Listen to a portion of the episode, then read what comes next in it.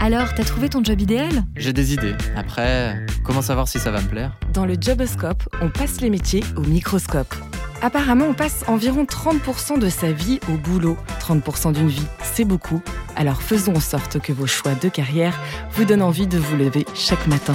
J'avais un prof qui était data scientist, qui travaillait pour un institut médical.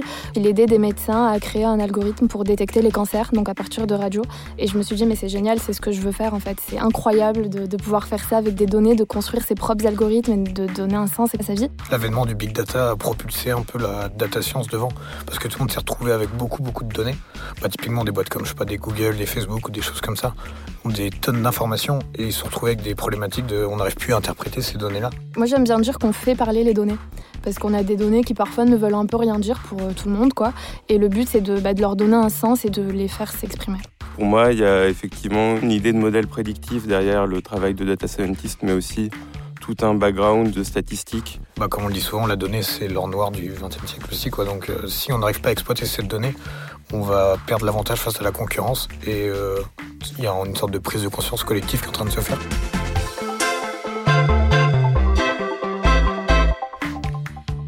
Bonjour et bienvenue dans ce nouvel épisode du Joboscope par Open Classrooms.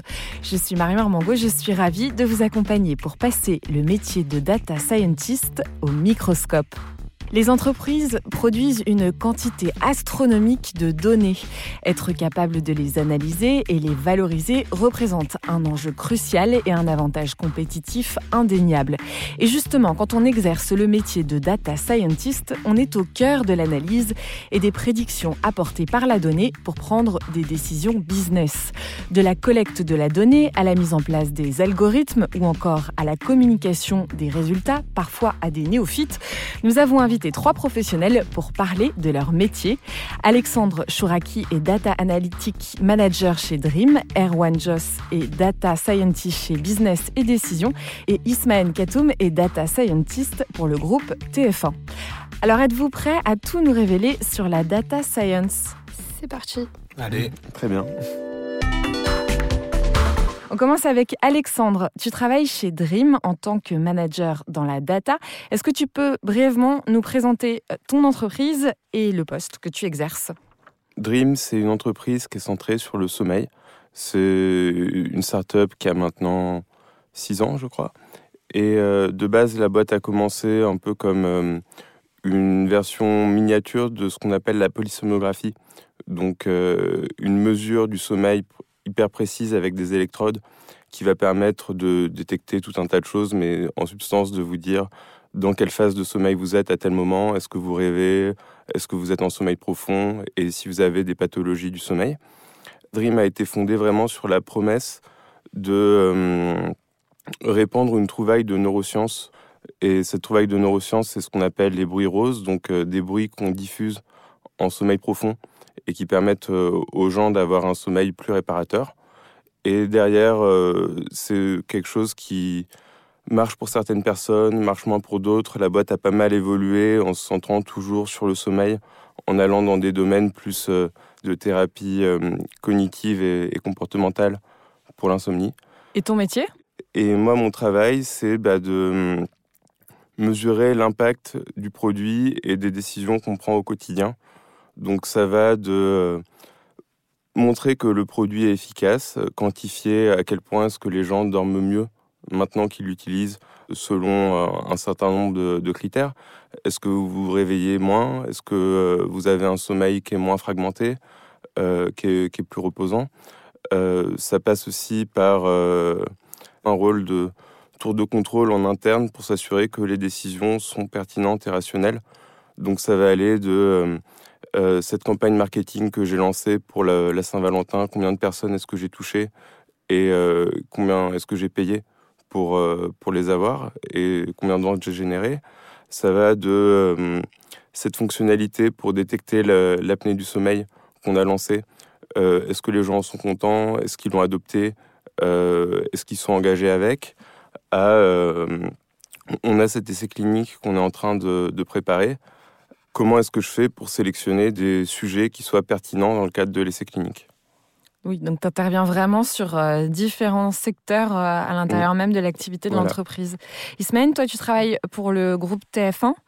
Alors, je vais te demander de présenter l'entreprise, même si on la connaît un peu tous, mais et nous dire en quelques mots qu'est-ce que tu y fais concrètement?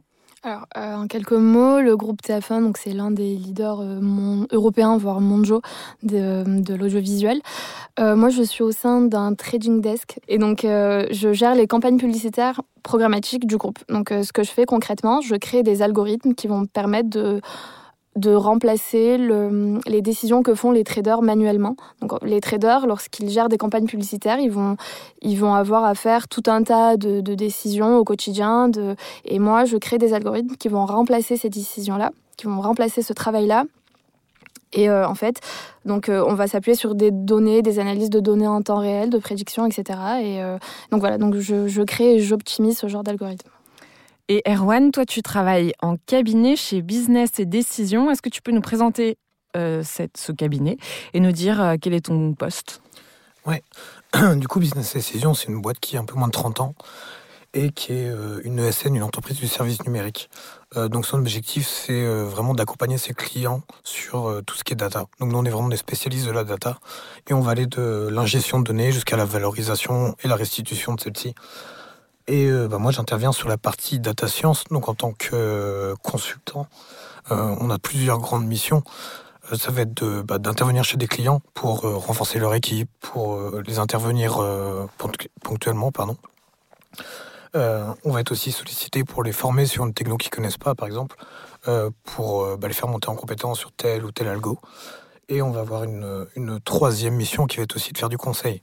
Donc typiquement, euh, je sais pas, le groupe TF1 qui va venir nous, nous demander euh, de, de leur porter conseil via notre expertise sur différentes technos, sur différents programmes, pour mettre en place, je sais pas, un nouveau moteur de recommandation, pour, pour intervenir sur telle ou telle problématique.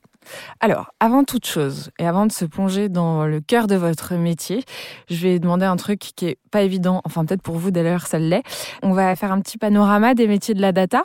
Euh, Qu'est-ce qui a envie de s'y coller pour euh, définir le data scientist, le différencier du data analyst, du machine learning engineer? Comment est-ce qu'on s'y retrouve euh, parmi toutes ces appellations? Quelles sont les spécificités des métiers de chacun, de ce que je viens de citer? Erwan?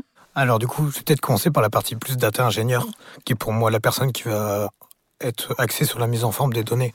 Donc comment passer de la donnée brute à de la donnée utilisable, euh, et surtout de la donnée mise en forme pour euh, rentrer dans un format qui est pris en compte par euh, les algos derrière. Donc généralement, à la suite du data engineer, on, va retrouver aussi un data analyst qui lui va plus être dans l'exploration de données, dans la visualisation de données, et qui va bah, permettre par exemple de construire des reporting pour euh, bah, faire sortir tel ou tel KPI, arriver à, restituer très facilement cette, euh, cette information. Euh, ensuite vient le data scientist. Donc nous, on est plus sur extraire la valeur de la donnée. Un data scientist, pour moi, c'est quelqu'un qui va plus euh, construire des modèles prédictifs, en, quelques mots. Donc euh, vraiment, il va utiliser bah, les données qui ont été peut-être retravaillées par les data ingénieurs, quoique pas tout le temps, dans des petites structures comme, euh, comme les startups, etc. Bah, souvent, le data scientist va faire lui-même le travail de data ingénieur et de data analyst. Mais dans les, dans les grands groupes où c'est plus où vraiment on, va plus, enfin où chaque, euh, chaque personne va aller plus en fond, le data scientist, il va construire des modèles prédictifs et analyser ces données-là. Et, et voilà. En fait, on va vraiment essayer de... Là où le data analyst va juste visualiser peut-être un peu plus les données, on va essayer de s'en servir pour bah, comprendre un futur euh, achat client, pour essayer d'anticiper un peu le futur besoin du client. Moi, j'aime bien dire qu'on fait parler les données. Parce qu'on a des données qui parfois ne veulent un peu rien dire pour, euh, pour euh, tout le monde. quoi. Et le but, c'est de, bah, de leur donner un sens et de, de, les faire s'exprimer. Si, si je peux rebondir un peu sur ce que tu disais, Ismaël, effectivement, les data scientists font parler les données, mais c'est pas les seuls. Et les, data analysts le font aussi dans une certaine mesure, avec euh, toute une composante de visualisation. Pour moi, il y a effectivement une, une idée de modèle prédictif derrière le travail de data scientist, mais aussi tout un background de, statistiques.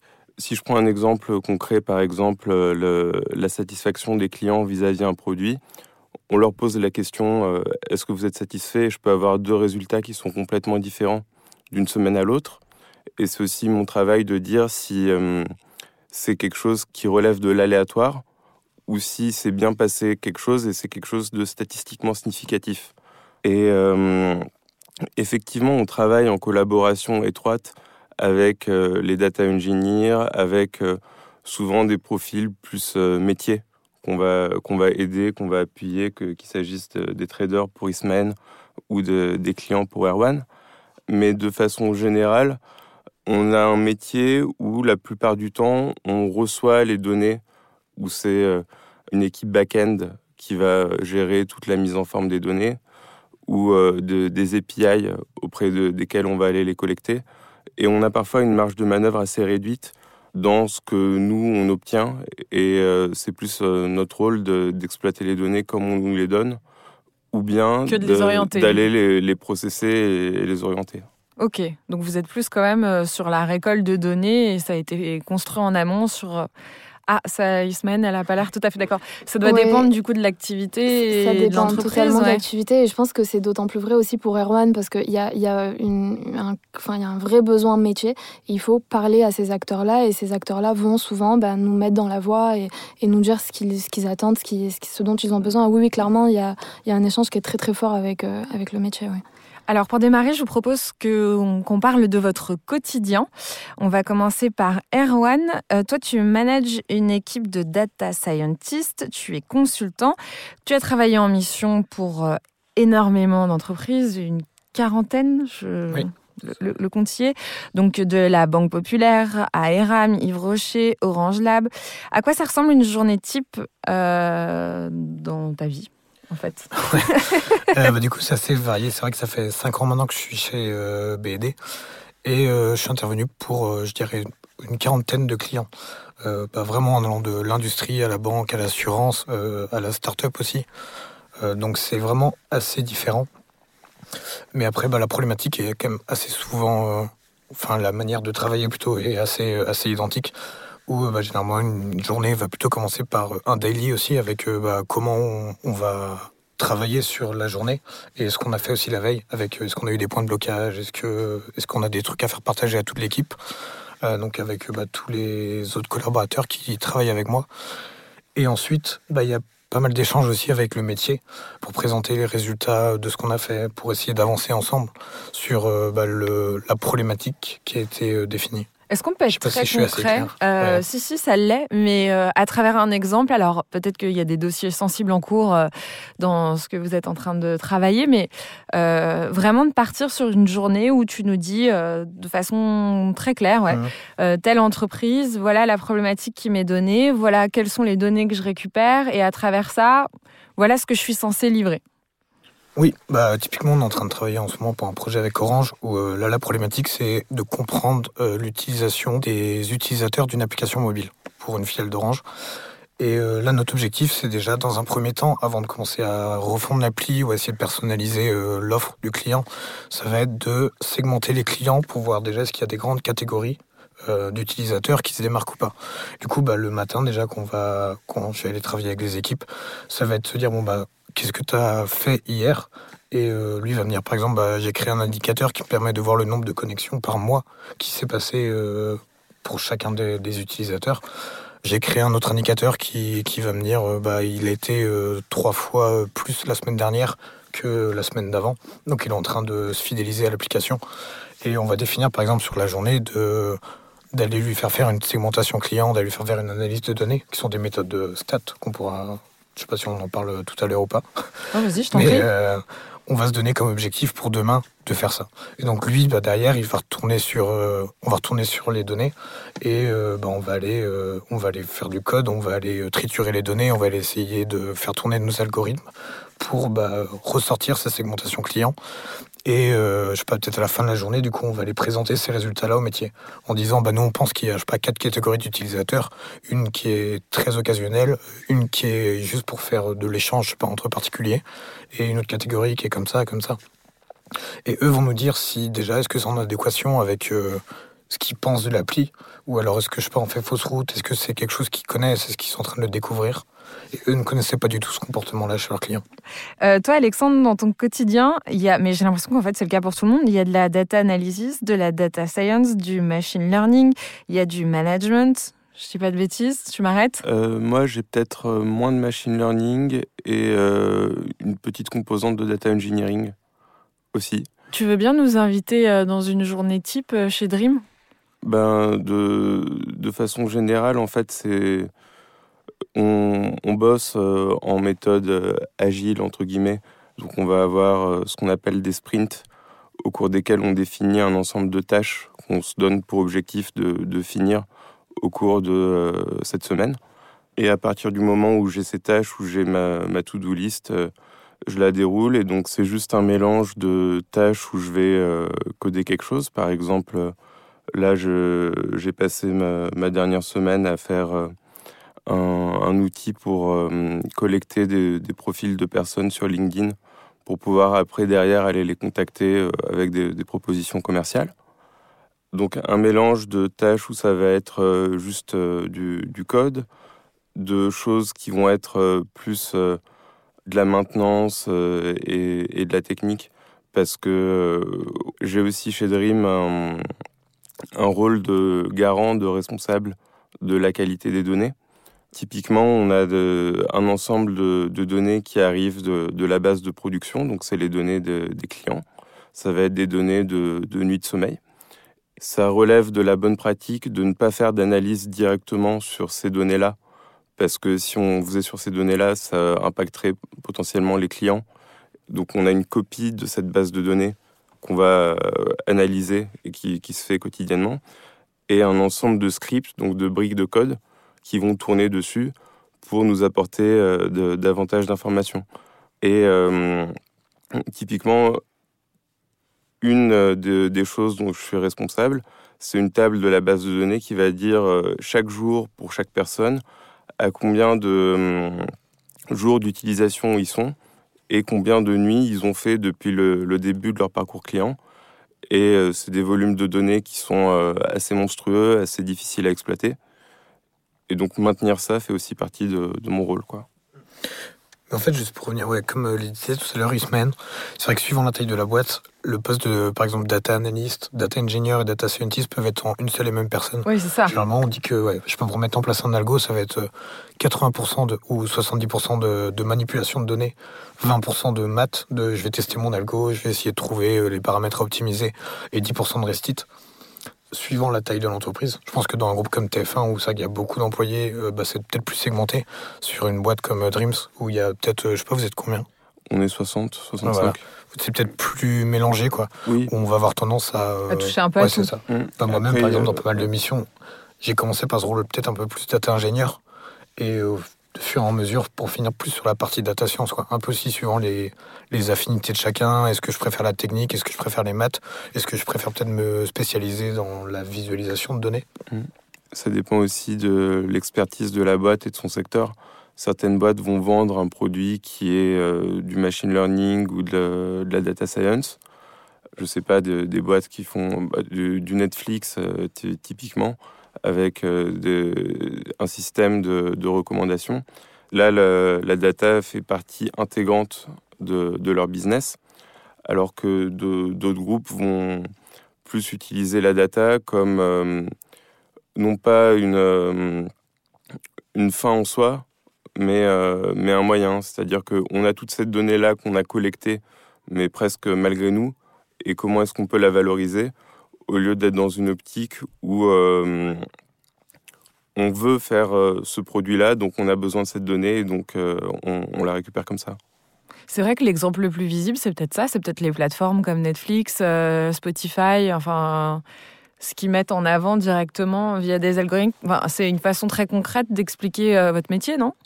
À travers Ismaël euh, Alors oui, je sais que le bah, Netflix, par exemple, euh, ils vont être très très pointueux dans leur processus de recrutement parce que eux, ce qu'ils veulent, c'est vraiment des, euh, des ingénieurs spécialisés dans, dans les systèmes de recommandation. Donc des gens qui ont fait du machine learning, mais spécifiquement des systèmes de recommandation et qui ont fait que ça, que ça.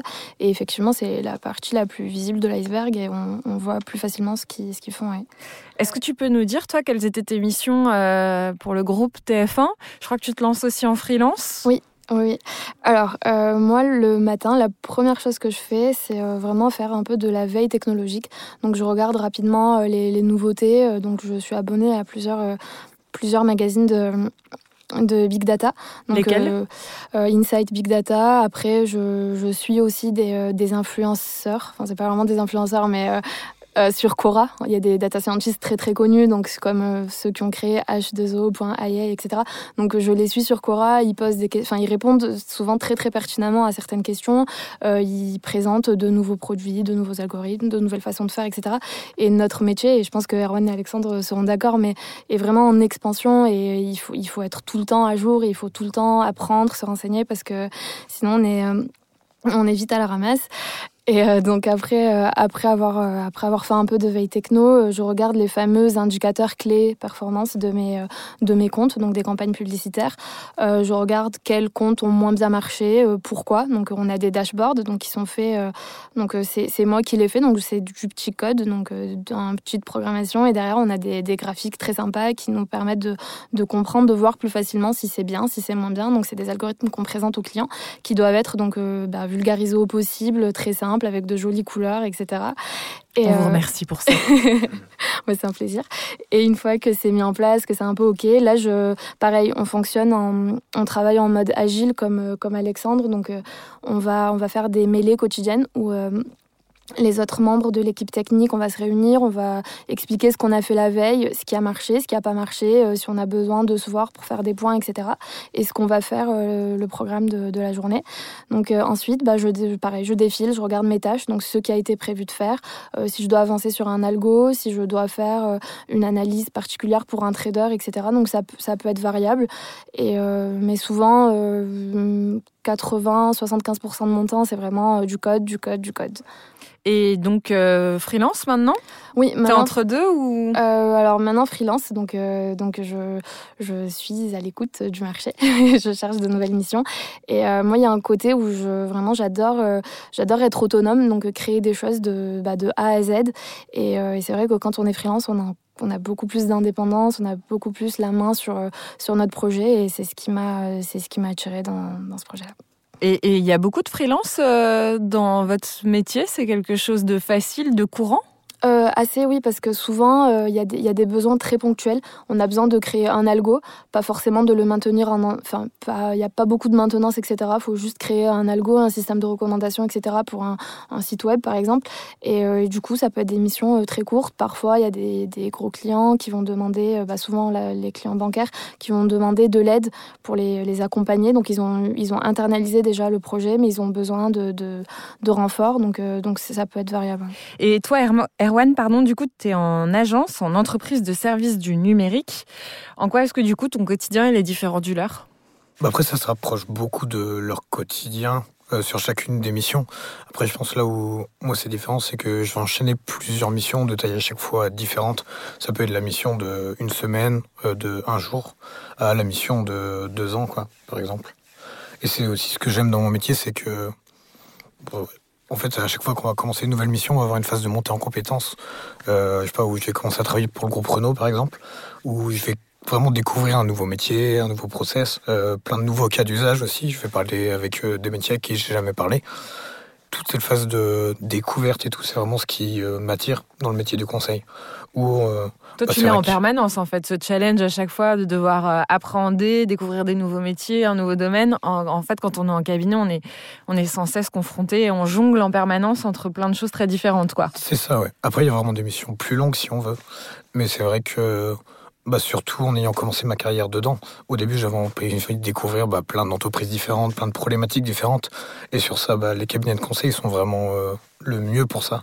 Parce qu'on a la sécurité de l'emploi d'être bah, en CDI avec euh, sa boîte, d'être quand même encadré via des managers, via d'autres personnes.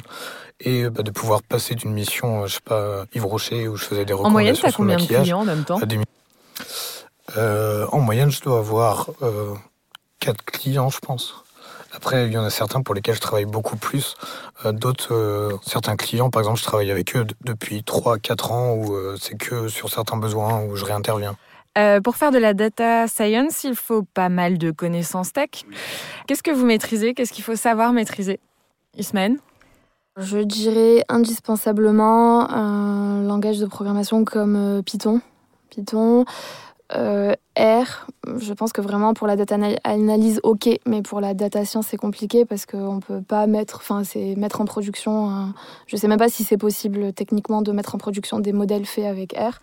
C'est possible Oui, ouais, bah, suivant ta plateforme derrière ou suivant ton outil d'industrialisation. Après, ce cas-là, euh, un peu plus pour ceux qui viennent d'un monde un peu plus tech, qui ont fait du Java avant et euh, qui, sont, qui ont un profil moins, euh, moins maths, mais plus, plus développeur, disons.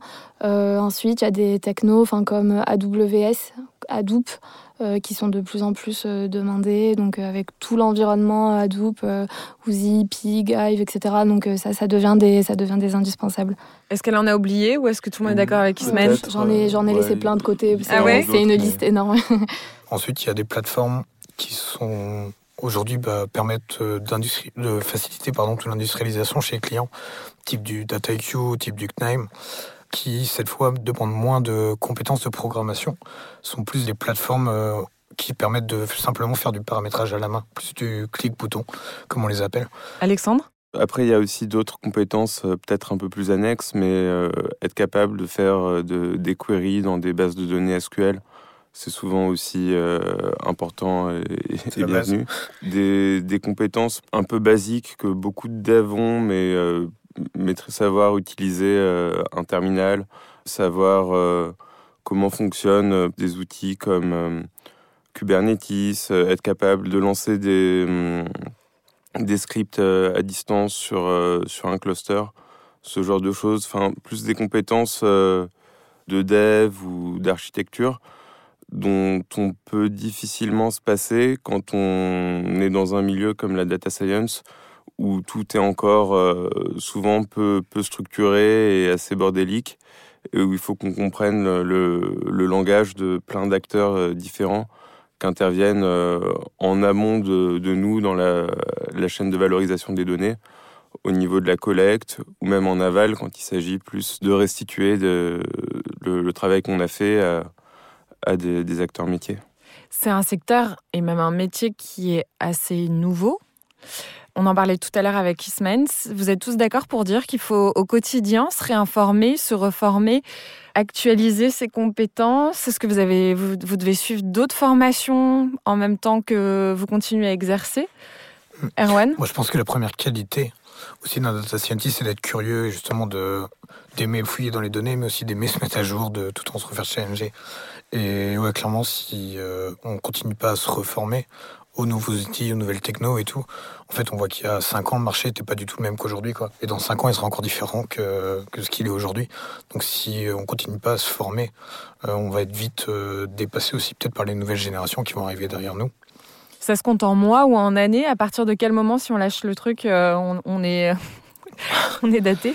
En mois, c'est peut-être un peu sévère quand même. En années, c'est... On va pas aussi vite que ça. je... On peut prendre trois semaines de vacances et ne pas être largué. Ok, on est rassuré, merci. J'aimerais qu'on revienne sur vos parcours. Comment vous avez choisi la data? Pourquoi? Comment est-ce que vous en êtes arrivé là, justement, sur un métier qui est assez nouveau? D'ailleurs, est-ce qu'on peut le dater? Ismaël? Aux États-Unis ou en Europe? Parce qu'on bah, a, toujours, euh, on a toujours du retard. Je dirais 2012, le, boom big data. c'est hyper récent. C'est récent, ouais. C'est vraiment récent. Et encore, les premiers data scientists, je ne sais pas s'ils ont existé. En, Après, par les sourds en de tu as les premières méthodes de stats. Et euh, le terme de data mining est un peu plus ancien. Et c'est vrai que par contre, c'est euh, l'avènement du, ouais, l'avènement du big data a propulsé un peu la data science devant, parce que tout le monde s'est retrouvé avec beaucoup beaucoup de données. Bah, typiquement des boîtes comme je sais pas des Google, des Facebook ou des choses comme ça des tonnes d'informations et ils se retrouvent avec des, bah, des problématiques de on n'arrive plus à interpréter ces données-là et on a besoin de faire appel à ces compétences stat, data mining avant, data science un peu aujourd'hui pour bah, nous aider à résumer cette information. Mais finalement, vous êtes sorti d'école à peu près en même temps que l'émergence de ce métier-là, plus ou moins. Oui, oui. alors moi, j'étais pas du tout euh, dans ce secteur-là. Moi, je faisais des études de finance. J'étais persuadée de vouloir être euh, trader, etc. Donc, j'étais vraiment loin, loin du compte. Et, euh, et un cours, c'était une option. Et j'avais un prof qui était data scientist, en fait, qui travaillait pour un institut médical où, en fait, il aidait des médecins à créer un algorithme pour détecter les cancers, donc à partir de radio. Et je me suis dit, mais c'est génial, c'est ce que je veux faire, en fait. C'est incroyable de, de, pouvoir faire ça avec des données, de construire ses propres algorithmes et de donner un sens comme ça à sa vie. Et, et du coup, bah, moi, j'avais Et à l'époque, en parallèle avec mes études, j'avais lancé une, boîte avec des copains où en fait on, prenait des missions en freelance de data science. Donc moi, clairement, j'ai commencé à apprendre sur le tas le code, donc bah, sur des sites comme Open Classrooms du coup, et donc vraiment apprendre à coder là-dessus. Et parce que dans ma formation, on n'en faisait pas du tout. Et c'est venu au fur et à mesure, au fur et à mesure des missions qu'on prenait, et puis il y a de l'expérience qui se crée. Et puis, et puis une fois que j'ai été diplômée, j'ai travaillé là-dedans à plein temps. D'accord, donc tu n'as pas suivi de formation proprement parler euh, euh, non. là-dessus Non, non, c'était, c'était une option, mais c'était vraiment pas une formation euh, à part entière. Et toi, Alexandre? Bah, moi, de base aussi, j'ai un background un peu original pour le métier. J'ai fait une école de commerce de, de base. J'ai fait mon premier stage dans, dans la data quand j'étais en, en, L3, si je dis pas de conneries.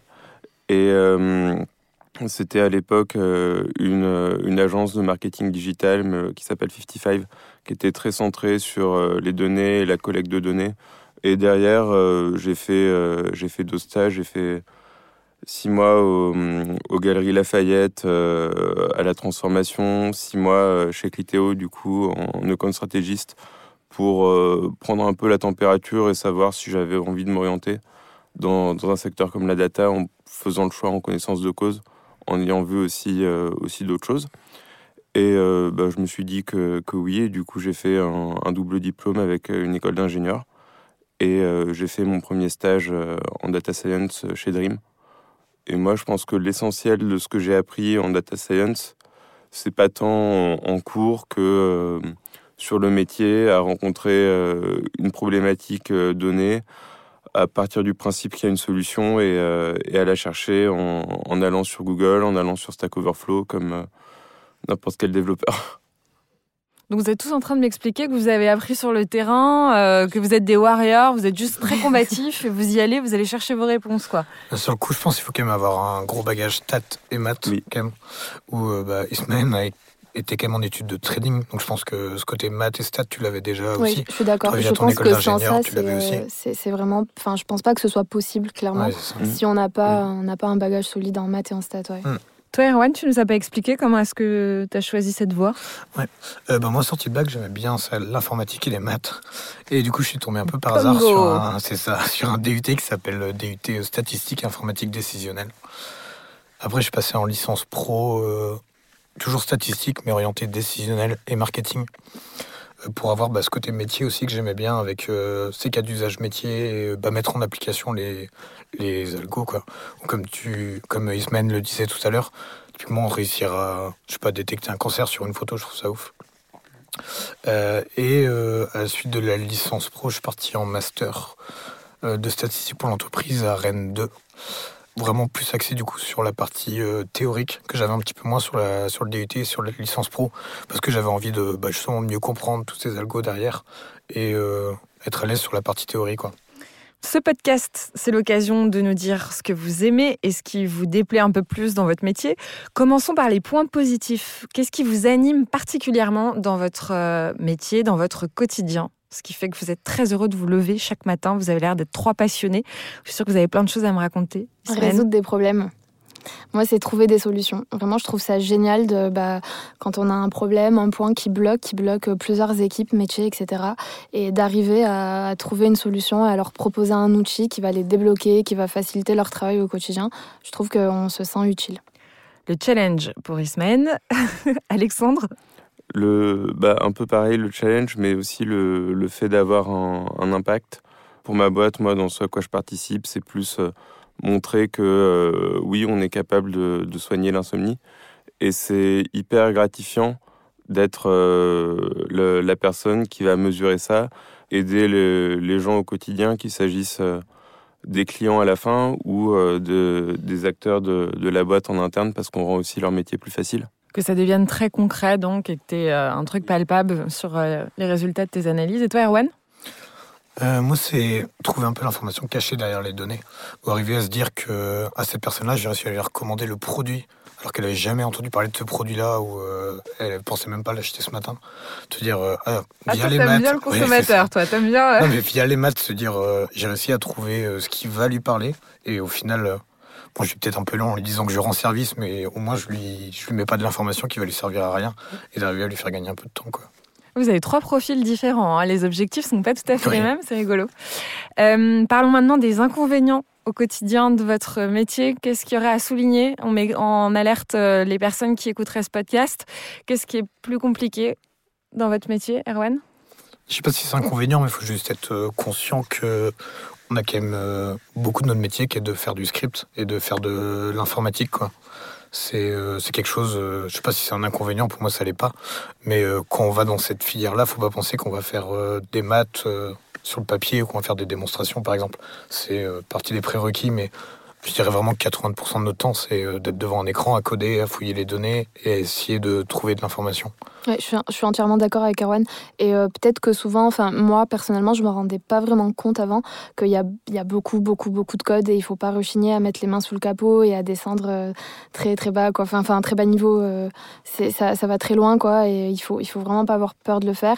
Après, souvent, moi, on est seul parfois devant un problème et il faut pas, euh, il faut vraiment être créatif, être hyper imaginatif pour essayer de trouver des solutions à certains problèmes. Et il faut, il faut pas rester coincé. Il faut, voilà, il faut un peu avoir confiance en soi, je pense, et il faut pas se dire non, ce problème-là, il est insolvable. Donc, Et parfois, du coup, tu te sens peut-être un petit peu seul face à ces problèmes? Oui, souvent. Euh, surtout que je suis la lead data scientist, donc je suis vraiment euh, la responsable du truc. Et quand il n'y a pas de solution, bah, enfin, il y a toujours une solution. C'est juste qu'elle est cachée et il faut, il faut bien la chercher. Parfois, il faut la chercher très longtemps et très loin. Et il faut jamais, jamais baisser les bras. Oui, mais après, j'imagine la satisfaction quand enfant, tu trouves la solution. Alors là, ça doit être euh, Clairement. feu d'artifice. Et toi, Alexandre? Moi, peut-être plus euh, le, le fait de devoir euh, toujours être euh, très pédagogue, euh, passer énormément de temps en fait à expliquer ce que j'ai obtenu et pourquoi c'est important et comment. C'est aussi d'une certaine façon la, solitude face, face à un problème parce que sur une question en, en apparence bête et, banale qu'on va me poser, il y a euh, trois biais statistiques et euh, cinq tables à construire et plusieurs heures de travail euh, à, à faire pour pouvoir avoir une réponse qui soit propre, concrète et, et fiable. Et c'est du travail dont seul moi aurais conscience dans, dans la boîte, moi et, et mon équipe. Tu te sens parfois un peu incompris. Par rapport aux objectifs qu'on te donne, tu te dis que c'est pas assez considéré euh, la charge de travail qui, qui peut y avoir derrière. Euh, pas, pas nécessairement inconsidéré, mais, mais parfois incompris. Ouais. Après, je trouve que ça fait vraiment partie de notre métier aussi d'arriver à expliquer ça assez simplement. C'est ce qui est dur à expliquer à un métier, de se dire que, je sais pas, quand je dis que ce client-là a 99% de chance d'acheter ce produit, par exemple, bah, ce 99%, il sort pas de n'importe où, quoi. Il sort d'un résultat, d'un calcul mathématique. Et quand je dis que 99%, c'est, euh, je suis sûr de moi euh, à ce point-là, quoi. On est, si pas, euh, prévisible que ça Bah, Parfois, oui. Ça, ça dépend Ah Parfois, pourquoi. ouais, non, sur mais certains trucs. ça arrive, ouais. Euh, data scientist, c'est très demandé en entreprise, euh, dans, toutes, euh, dans tous les secteurs, toutes les tailles. Euh, à Paris, en province, c'est ça y est, c'est un métier très demandé, très recherché. Euh, de plus en plus, je dirais. Et la tendance n'est pas, n'est pas prête de s'inverser.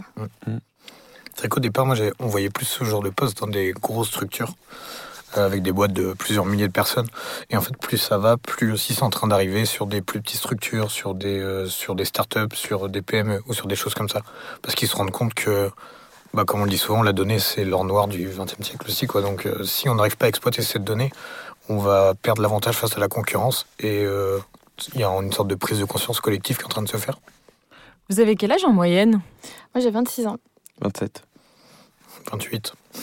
Et, vous n'avez pas de supérieur. euh, Enfin, je veux dire, vous êtes les premières générations euh, sur ce secteur. Vous n'avez pas le mentor euh, qui a 10 ans, 20 ans de plus que vous, et vous êtes leader un peu sur, sur ce secteur-là, finalement? Ça dépend.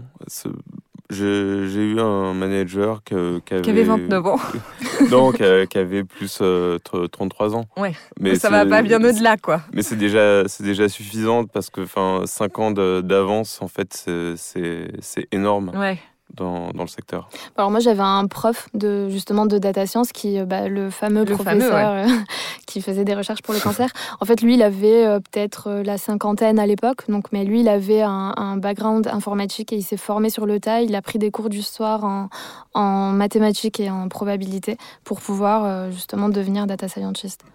Mais c'est vrai que c'est pas la norme non plus. Euh, Ismène, toi, tu es à Marseille? Oui. Erwan, tu es à Nantes? Vous confirmez donc que c'est un métier qu'on peut exercer un peu partout en France? Moi, je pense de plus en plus, ouais, il y a un moment, c'était très localisé euh, à Paris. Et c'est aussi en train d'arriver bah, sur, euh, sur les régions, euh, dans les entreprises. En fait, comme c'est en train d'arriver sur des plus petites entreprises aussi, forcément, c'est en train de se déployer Ouais. partout en France. Oui, mais exactement. Ouais, c'est c'est vraiment ça. Donc on peut exercer un peu partout euh, dans des grandes villes et, et bientôt peut-être euh, pas que.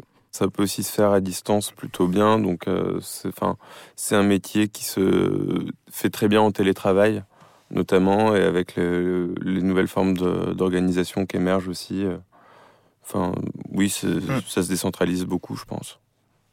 Alors côté salaire, euh, ça donne quoi? Combien est-ce qu'on gagne quand on est data scientist en début de carrière? Comment ça évolue? Et est-ce qu'il y a une grosse différence entre euh, Paris et euh, les autres villes Alors moi je, je suis entre 60 et 65 000 bruts, euh, sachant que j'ai à peu près 4 ans d'expérience. Euh, j'ai commencé à 45 000 bruts sur Paris. Il y a combien de temps? Voilà, Il y a 4 ans. D'accord. Toi, Alexandre? Moi, j'ai commencé à 43 000 euh, bruts euh, sur Paris aussi. Et là, je suis plus autour de 50. D'accord. Et Erwan Euh, bah, sortie d'école, plus entre les 30 et 35, sur la région nantaise. Je suis pas passé par Paris, je suis directement allé à Nantes. Donc il y a une différence euh, en début ça, de oui. carrière, ouais. Et après, avec une, une augmentation bah, suivant les profits qui est assez variable. Aujourd'hui, euh, je suis plus euh, entre les euh, 40 et 50. D'accord. Donc ça, ça double presque en très peu de temps finalement. Enfin, Les salaires augmentent vite avec, euh, avec l'expérience. Parce qu'on est des ressources rares. Ouais, les, les profils avec 4-5 ans d'expérience, ils sont plus rares, donc euh, plus recherchés et forcément... euh, c'est génial d'être au début de quelque chose comme ça. Je trouve ça hyper excitant. Il n'y a pas énormément de métiers où on arrive et tout est à créer. On sait que c'est c'est que le début. Et euh, du coup, qu'on devient complètement indispensable à la société, aux entreprises. Enfin, c'est quand même super excitant. Mais vous avez l'air d'être très Oui. excité aussi. après, il y, a plein de, il y a plein de théories qui disent que bientôt les data scientists, enfin d'ici 10-15 ans, euh, seront remplacés par de l'auto-machine learning. Ah bah vous allez tout Donc, nous euh, automatiser et puis vous allez... euh, Puis on va se remplacer nous-mêmes. Quoi. C'est possible Il y a encore un peu le temps, je pense. Euh, oui, 10-15 ans. Normalement, selon, dans, selon Elle est précise, hein, ouais. Ismaël. Dans Classique. 10-15 ans, vous êtes au chômage. bah, ça existe déjà, l'auto-machine learning. Il y a plein d'outils qui Ouais. existent déjà, mais c'est pas, c'est pas assez pointu, disons. Et pour l'instant, euh, l'homme ou la femme reste nécessaire. C'est quoi les évolutions de carrière possibles pour vous? Est-ce que vous avez des perspectives? Est-ce qu'il y a des passerelles vers d'autres métiers? Quelles sont vos envies, vos ambitions? Erwan? Euh, en fait, comme on est assez touche à tout, c'est assez facile de se réorienter vers plus le côté data ingénieur, data analyst, où euh, on a une vision qui est assez bonne généralement de la data. Donc on va pouvoir, euh, je sais pas si un jour par exemple on a marre de ce côté un peu stat ou un peu trop data science, pouvoir euh, aller plus sur des technos, bah, data ingénieur, data analyst. Euh, et comme on a quand même un côté métier qui est intéressant, aussi le côté marketing par exemple. Moi chez un client j'avais rencontré un directeur marketing qui était très axé data science avant, plus stat. Mais comme il était très intéressé par ce côté cas d'usage et euh, implication métier, il n'est pas de mal à, passer aussi sur, euh, sur ça. Et après, bah, je sais pas, nous, je sais qu'il y en a pas mal qui vont finir aussi bah, sur l'aspect management, qui est aussi un peu forcé quand peut-être on évolue ou si on est intéressé par euh, encadrer euh, des plus juniors ou, ou ce côté management, c'est possible aussi. Ouais. D'ailleurs, tu t'interviens dans des écoles à Nantes, il me semble. Ouais, en fait, j'interviens partout. Je suis passé en formation, j'interviens en DT à Vannes, j'interviens en master à Rennes, j'interviens dans pas mal de masters aussi euh, euh, sur Nantes. Après, c'est le métier de conseil aussi qui fait que bah, intervenir chez- dans une école, en fait, c'est comme intervenir chez un client pour moi. Et euh, bah, ce qui est intéressant, c'est de d'être challengé aussi sur l'aspect théorie pure, euh, entre comprendre quelque chose et l'expliquer un, groupe d'étudiants. C'est vraiment deux choses complètement différentes. Et j'ai pas mal appris en donnant des cours, bah, surtout sur l'aspect théorique, ou quand on est étudiant, euh, j'apprends par cœur, et même si je comprends pas, c'est pas très grave. Alors que quand on doit l'expliquer à 30 personnes ou 60 personnes sur des promos un peu plus grosses, bah, on se force un peu à devoir bien comprendre parce qu'on a envie de bien l'expliquer derrière. Et toi, tu vois d'autres perspectives d'évolution? Qu'est-ce qui te ferait rêver? Euh, alors moi j'ai un esprit euh, très entrepreneurial. Donc euh, à terme j'aimerais bien j'aimerais bien lancer ma boîte dans la publicité. Bah moi j'ai évolué il y a pas longtemps, je passais manager. Donc je suis encore bien avec mon évolution et je pense pas à autre chose. Mais en fait on peut évoluer en prenant de plus en plus de, de responsabilités d'un point de vue managérial où on peut gagner en ampleur, on va dire, euh, horizontale, donc être plus euh, euh, responsable de projets en interne, gérer tel ou tel sujet un peu plus transversal et avoir un rôle de, collaborateur plus, important. Est-ce que grâce à vos compétences et à votre métier, on en a déjà un petit peu parlé, mais vous avez des activités en dehors de votre travail où vous pouvez mettre à profit vos connaissances et votre métier? Est-ce que vous arrivez à l'exploiter pour des choses euh, de la vie quotidienne ou d'autres activités ou des passe-temps bah, Il y a des compétitions de data scientist, ça s'appelle, c'est sur un site, Kaggle.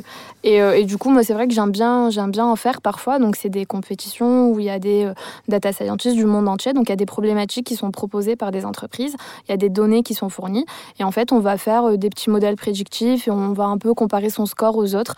Et donc, voilà. Mais après, c'est hyper compliqué d'arriver dans le top, dans le top 3, dans le top 10, etc. Euh, c'est hyper pointu. Souvent, les gagnants, ce sont ceux qui vont euh, utiliser des euh, des super grosses machines derrière pour faire tourner des très très gros algorithmes. Mais après, c'est vrai que c'est fun de tester bah, plein de plein de, de secteurs différents et puis voilà. Ça s'appelle comment? Kaggle. J'utilise beaucoup pour mes cours. Il y a plein de jeux de données si on a qui sont intéressés par ça. Et par moment, il y a des concours qui sont à plusieurs millions de dollars quand même sur celui qui arrive à trouver le, le meilleur modèle. Donc euh, ça a l'avantage de pouvoir se former sur des vraies données.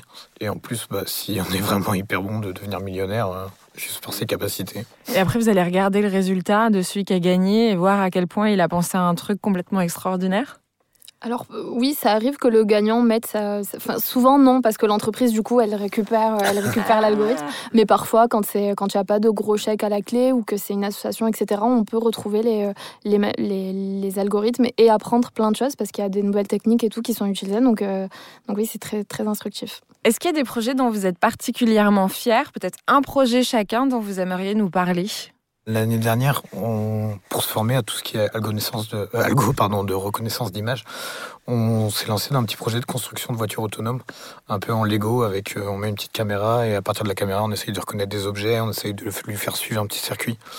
Et c'est vrai que c'est un projet bah, où euh, l'électronique comme ça. Enfin, le problème peut-être qu'on a dans nos métiers, c'est que des fois on, manque de cas concrets, ou même si je te pousse à la consommation euh, sur, euh, sur du cosmétique, on a du mal à se dire bah, c'est moi qui l'ai fait. Alors que là, de faire une petite voiture connectée, c'est euh, c'est marrant, et de l'amener avec sur les salons, de voir les gens jouer avec, c'est intéressant.